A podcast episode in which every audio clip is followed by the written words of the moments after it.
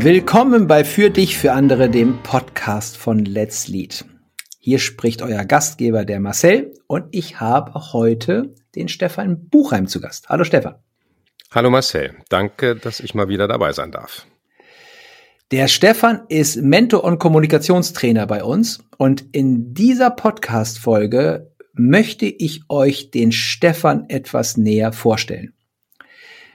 Das heißt, für euch der Nutzen, ihr lernt einen Mentor kennen, falls ihr Interesse habt, mit uns zu arbeiten und ihr erfahrt auch ein bisschen, warum wir aus Sicht von Stefan wirksam sind warum es Sinn machen könnte, dass ihr mit uns arbeitet. Also es ist eine Mischung aus Porträt und natürlich ein bisschen Vorstellung von dem, was wir bei Let's Lead machen. Stefan, wir haben gesagt, wir fangen mal mit so einem Mikro kurzen Steckbrief ein von dir und tauchen dann ein bisschen tiefer ein, so dass ihr, liebe Hörerinnen und Hörer, schon nach kurzer Zeit wisst, wer er ist und wenn ihr dann Lust habt, bleibt ihr einfach ein bisschen länger dran. Ich find's gut, erinnert mich an Disco, eine Musiksendung aus den 70er, 80ern. Licht aus, Warm Spot an, war damals irgendwie der Spruch, der da ja, geliefert Ilja Richter. Also genau, jetzt, jetzt stehe ich im Rampenlicht und freue mich über deine Scheinwerferfragen. Genau. Name, Familienstand, Kinder, Wohnort. Stefan Buchheim, verheiratet. Ich habe zwei Kinder, zwei Töchter im eine Grundschul-, eine gerade Oberschulalter. Und ich lebe in Berlin im ganz westlichen Stadtteil Spandau, genauer gesagt Ortsteil Gato zwischen Feldern und Fluss. Das ist sehr schön. Ausbildung und Kompetenzen. Oh, Ausbildung und Kompetenzen. Na, da machst du ja ein, da machst du ja ein Fass auf. Steckbrief. Ähm, genau, Steckbrief. Ich bin ausgebildeter Mediator. Ich habe mehr als 20 Jahre als Journalist, als Radiomoderator gearbeitet. Ich bin Sprecher von Hörbüchern. Ich arbeite mit Führungskräften seit mehr als 20 Jahren im Bereich Kommunikation, Konfliktmanagement, ähm, Kernaussagen, Moderation, Interviewtechniken. Etwas, was du besonders gut kannst. Mich freuen, als ob keiner zuguckt und mit dieser Freude andere Menschen mit anzünden. Eine Sache, die dir besonders schwer fällt. Unerschrocken kritisch zu sein. Warum bist du bei Let's Lead dabei? Steckbrief. mhm. Ja, ja, ja, schon, schon klar. Mein Ausgangspunkt als Journalist und Kommunikationstrainer hat Menschen und Kommunikation überwiegend über die Psychologie verstanden und auch erklärt. Mit Let's Lead und bei Let's Lead ist das riesige und erfüllende Feld der Systemtheorie dazugekommen. Und das ergänzt mich, das erfüllt mich, das ergibt für meine Tätigkeit, für das, was ich weitergeben will, den umfassenden Sinn. Okay, damit haben wir den Steckbrief durch. Jetzt wisst ihr da draußen, was der Stefan ganz grob macht und tut. Und jetzt steigen wir ein bisschen ein in zwei ganz spannende Fragen, die vermutlich für euch, wenn ihr mit uns zusammenarbeiten wollt oder euch für diese Themen interessiert, relevant sein können. Erste Thematik ist, du bist ja bei uns in einer Doppelrolle, Stefan. Ne? Du machst ja einmal Mentoring, das heißt eins zu eins Begleitung von unseren Teilnehmenden in den Programmen. Und du machst noch was anderes. Du bist auch noch Kommunikationstrainer, das heißt in unseren Bergfesten hilfst du den Leuten bei ihrem Thema Kommunikation und Präsenz dort besser und wirksamer zu werden. Der Begriff Mentoring ist bei uns ein spannender, weil wir nicht Coaching sagen. Was ist denn für dich aus deiner Sicht Aufgabe, Funktion und Nutzen eines Mentors im Rahmen von Let's Lead? Mentoren bei Let's Lead, in meinem Verständnis, bringen die Vielzahl von Perspektiven, mit denen man auf Probleme, auf Situationen gucken kann, ins Spielfeld. Das heißt, Führungskräfte schildern operative äh, Herausforderungen, Probleme, schildern kommunikative Probleme, schildern Alltagssituationen, die wirklich streng an ihrem Führungsalltag, an ihrem beruflichen Alltag orientiert sind. Und die Vielzahl der Perspektiven, die Mentoren mit reinbringen, machen dann eben zum einen die Entwicklungsfelder auf, zum anderen aber auch die großen Unterschiede, weil die Perspektiven, die ich reinbringe, sind teilweise ähnlich oder gleich wie die von Christina, von Fabian, von dir, von allen anderen Mentoren, mm, aber eben doch unterschiedlich. Weil meine gesamte Vita, mein, mein Blick aus den unterschiedlichen Feldern ist so, als ob du mm, mit deinem besten Schulfreund auf den Berg gehst und dann dich umschaust, in alle Täler reinguckst und auf die anderen Bergwipfel guckst, oder ob du mit deiner Frau und deiner Familie auf den gleichen Berg gehst. Ihr werdet andere Sachen sehen, weil der Kontext anders ist. Und diese Vielfalt von Perspektiven, ähm, die Anregungen von dort zu gucken, hilft meiner Ansicht nach Führungskräften, Transformationen selber in die Wege zu leiten. Und zum anderen haben Mentoren meiner Ansicht nach auch die Aufgabe, Challenges, Aufträge zu verteilen und zu sagen, pass auf, ich empfehle dir das zu tun, beziehungsweise in diesem Punkt möchte ich gerne, dass du diesen Gedanken verfolgst. Also, dass du zum Beispiel in einer Vorbereitung dir so konkret wie möglich überlegst, was du jemandem sagen möchtest, ob es um Erwartung geht oder ob es um Rückmeldung geht. Nicht irgendwie, na, ich werde ihm irgendwie so sagen, sowieso, oder ich werde mit ihr so und so darüber einsteigen, sondern der Auftrag lautet konkret, ich will von dir genau hören, wie leitest du das Gespräch, wie, wie, ähm, wie wirst du das Gespräch einleiten, oder zum Beispiel ähm, leichter und schwerer Auftrag zugleich. An welchen beiden Tagen wirst du in der kommenden Woche mit der operativen Tätigkeit erst um halb elf anfangen und nicht wie sonst ähm, schon um acht die ersten Mails checken, sondern Aufgabenstellungen, die dazu führen, dass Führungskräfte neue Aspekte in ihr, in ihr Handeln, in ihr Denken mit reinnehmen können. Wenn du jetzt sagst, dass Perspektivwechsel eine der zentralen Aufgaben eines Mentors ist, also neue, andere Denkautobahnen anzubieten.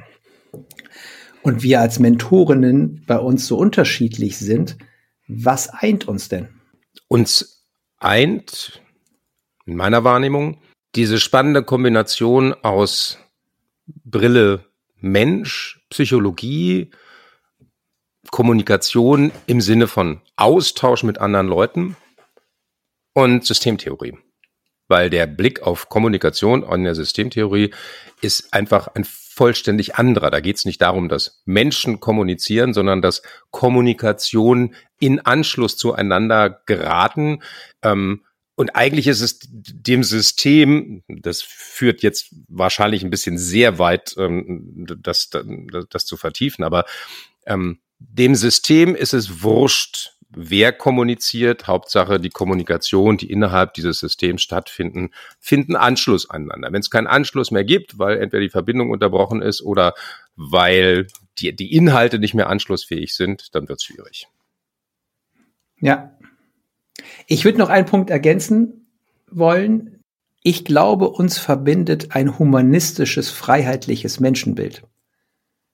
Also ich glaube, uns verbindet, dass wir nicht sagen, wir wissen, wie der Hase zu laufen hat, ne? oder wie, wie, es, wie es funktioniert.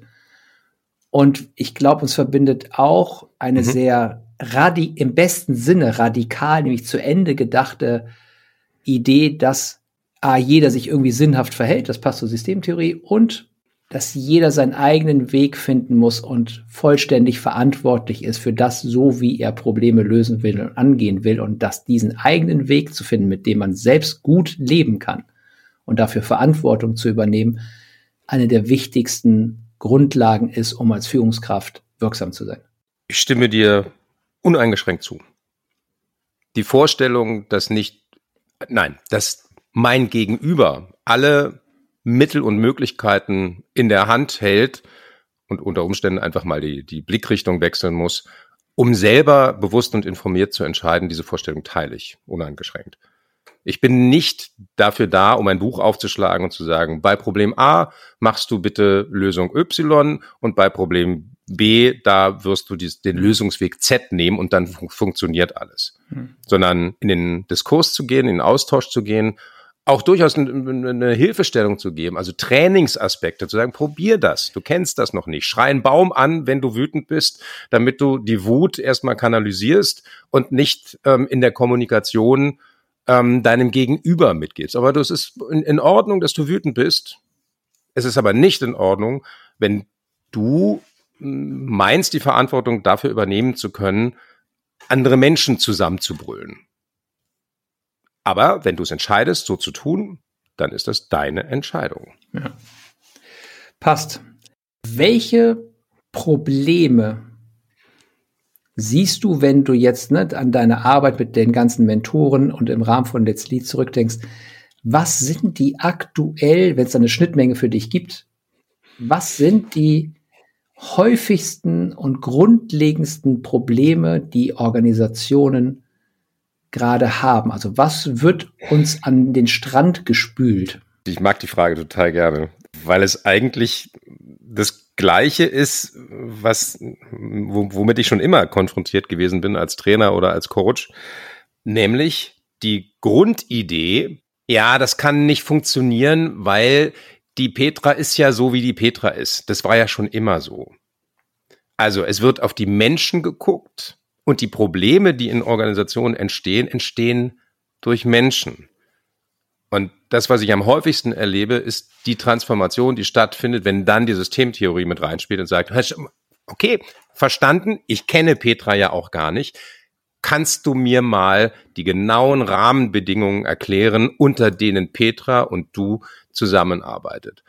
Und das wandelt den, den Blick. Also, es wird identifiziert, es gibt Probleme zwischen Menschen und die Einladung, da den Blick zu, zu verändern und ähm, davon auszugehen, dass die Menschen sich sinnvoll, sinnhaft verhalten und die Rahmenbedingungen einen unglaublich großen Einfluss haben. Und die Auflösung, nein, die, nicht die Auflösung, aber das wirklich Auseinandernehmen der Rahmenbedingungen, um einen anderen Lösungsansatz zu, zu finden, zu entwickeln, das ist das, was ich am häufigsten erlebe. Es wirkt wie ein Kommunikationsproblem, und es ist ein Organisationsentwicklungsproblem oder es ist ein organisatorisches, es ist ein Rahmen, nicht grundsätzlich und immer, aber häufig sind die Anteile von Rahmenbedingungen immens groß und Petra darf bleiben, wie Petra ist hilfreich kann sein, die Rahmenbedingungen zu verändern. Und das ist der schwierige Weg, weil in meinem Buch steht nicht drin, welche Rahmenbedingungen bei dir jetzt gerade dazu führen, dass du mit diesem Problem, mit dieser Auseinandersetzung ist. Warum die Wertschöpfung blockiert ist, warum das nicht so flutscht, wie es flutschen soll. Aber selten, weil die Menschen so sind, wie die Menschen sind. Mhm. Ich fand den Satz spannend. Ne? Es wird oft als Kommunikations- oder Persönlichkeitsproblem identifiziert ist aber, da bin ich bei dir, ne, sehr häufig ein Struktur- und ein Rahmenbedingungsursache quasi, die damit drunter liegt. Lass uns da jetzt nicht tiefer einsteigen, weil dann geht's natürlich, wir haben genug Podcasts hier gemacht, nur rund um Systemtheorie, wo ihr gerne ein bisschen schnüffeln könnt in den Folgen, ähm, wo wir ein bisschen genauer erklären, was dieser Gedanke denn nun macht. Vielleicht haben wir euch ein bisschen neugierig gemacht oder irritiert dazu. Was löst unsere Arbeit mit unseren Teilnehmern bei den Teilnehmern aus? Etwas, wovor ich mich vor fünf, sechs Jahren noch gefürchtet hätte. Ich habe immer versucht zu vermeiden, ähm, dass Menschen in meinem damaligen Vokabular ratlos sind, in meinem heutigen Vokabular ähm, nenne ich es irritiert. Ich inzwischen feiere ich das total, wenn Mentees an irgendeiner Stelle ähm, eines stünd einstündigen oder anderthalbstündigen ähm, Mentorings sagen, das muss ich jetzt aber erstmal kauen. Damit habe ich jetzt nicht gerechnet. Wie, wie, wie, wie kommst du auf, auf so einen Gedanken? Oder ähm, das, das habe ich so noch nicht gedacht. Das fühlt sich richtig an, aber, aber es ist so neu irritierend. Hm. Irritation. Ja. Ich pack noch einen drauf. Ich habe die Frage mit, ich gebe es zu, mit einer Intention auch mitgestellt, dass ich dazu noch einen Punkt selber loswerden will. Ähm, wollte mal gucken, ob du den erwähnst. Aber ich tue noch einen drauf, den ich, den ich glaube. Ich stelle fest, dass die Arbeit, die wir machen, eben kein Training ist, sondern grundsätzlichen Erkenntnischarakter hat. Und wenn man etwas erkennt rund um das Thema, wie die Welt funktioniert und damit auch Organisationen, dann hat das Impact, wenn man das jetzt neu Englisch sagen darf, auf das Privatleben. Und das ist nicht immer einfach. Also wir merken, also ich merke das in meinen Mentorings, dass die Erkenntnisse, die die Teilnehmenden teilweise mit den Denkwerkzeugen sich selber schenken, Einfluss haben auf auch private Kontexte. Und das nicht immer leicht, ne? wenn wir dann gucken, wir sind sehr wertschöpfungsorientiert, aber dann merken wir, dass manchmal in den Mentorings eben auch private Themen reinkommen, wenn die dann anfangen, diese Erkenntniswerkzeuge und diese Erkenntnisse mit ihrer Familie zu teilen oder ihre Familiendynamiken zum Beispiel aus einer anderen Perspektive zu sehen. Und das ist die Schönheit der Systemtheorie. Sie ist kein reines Theorie entwickelt nur für Organisationen, sondern sie wurde von Niklas Luhmann als ganzheitliche Erkenntnistheorie, um soziale Systeme zu verstehen, also von Weltgemeinschaft, Religionen, Gesellschaften, Familien und Co. Und das schimmert, finde ich, immer wieder mal durch. Und das ist einerseits eine Beauty dieser Theorie, weil sie den Menschen eine Chance gibt, nicht zu Schauspielern, sondern ganzheitlich wirksamer zu erkennen und zu handeln. Und sie macht manchmal bei uns eine spannende Arbeit aus, nämlich eine Grenze zu setzen, dass wir nicht zu sehr ins Private ich sag mal, abdriften vielleicht manchmal. Teilst du das? Ja, auf dem Grundgedanken, dass wir eben kein Regelwerk rüberreichen oder ein Regelwerk diskutieren, mhm. sondern dass wir über Ideen diskutieren, dass wir Prinzipien versuchen ähm, zu formulieren oder unseren Mentees, die, die den Raum öffnen, ähm, statt starren Regeln, so wird das hier bei uns gemacht, die überhaupt erstmal zu erkennen und daraus, ja, et, et, etwas anderes zu gestalten. Von mir aus nennen es Prinzipien, so wird es in der Systemtheorie genannt. Ähm, aber zu erkennen, dass das ja, ich, glaube, es bleibt bei diesem Kernpunkt, dass dieses, dass das Verhalten von Menschen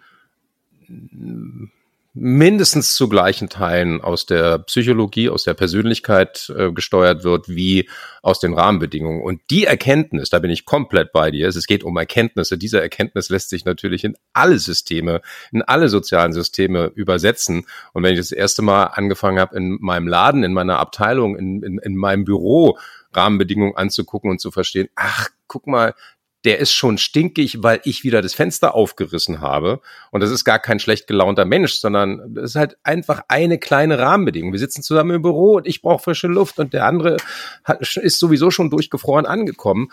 Ähm, dann wäre das das simpelste Beispiel einer Rahmenbedingung, über die man mehr reden kann, als dass du morgens immer so schlechte Laune hast.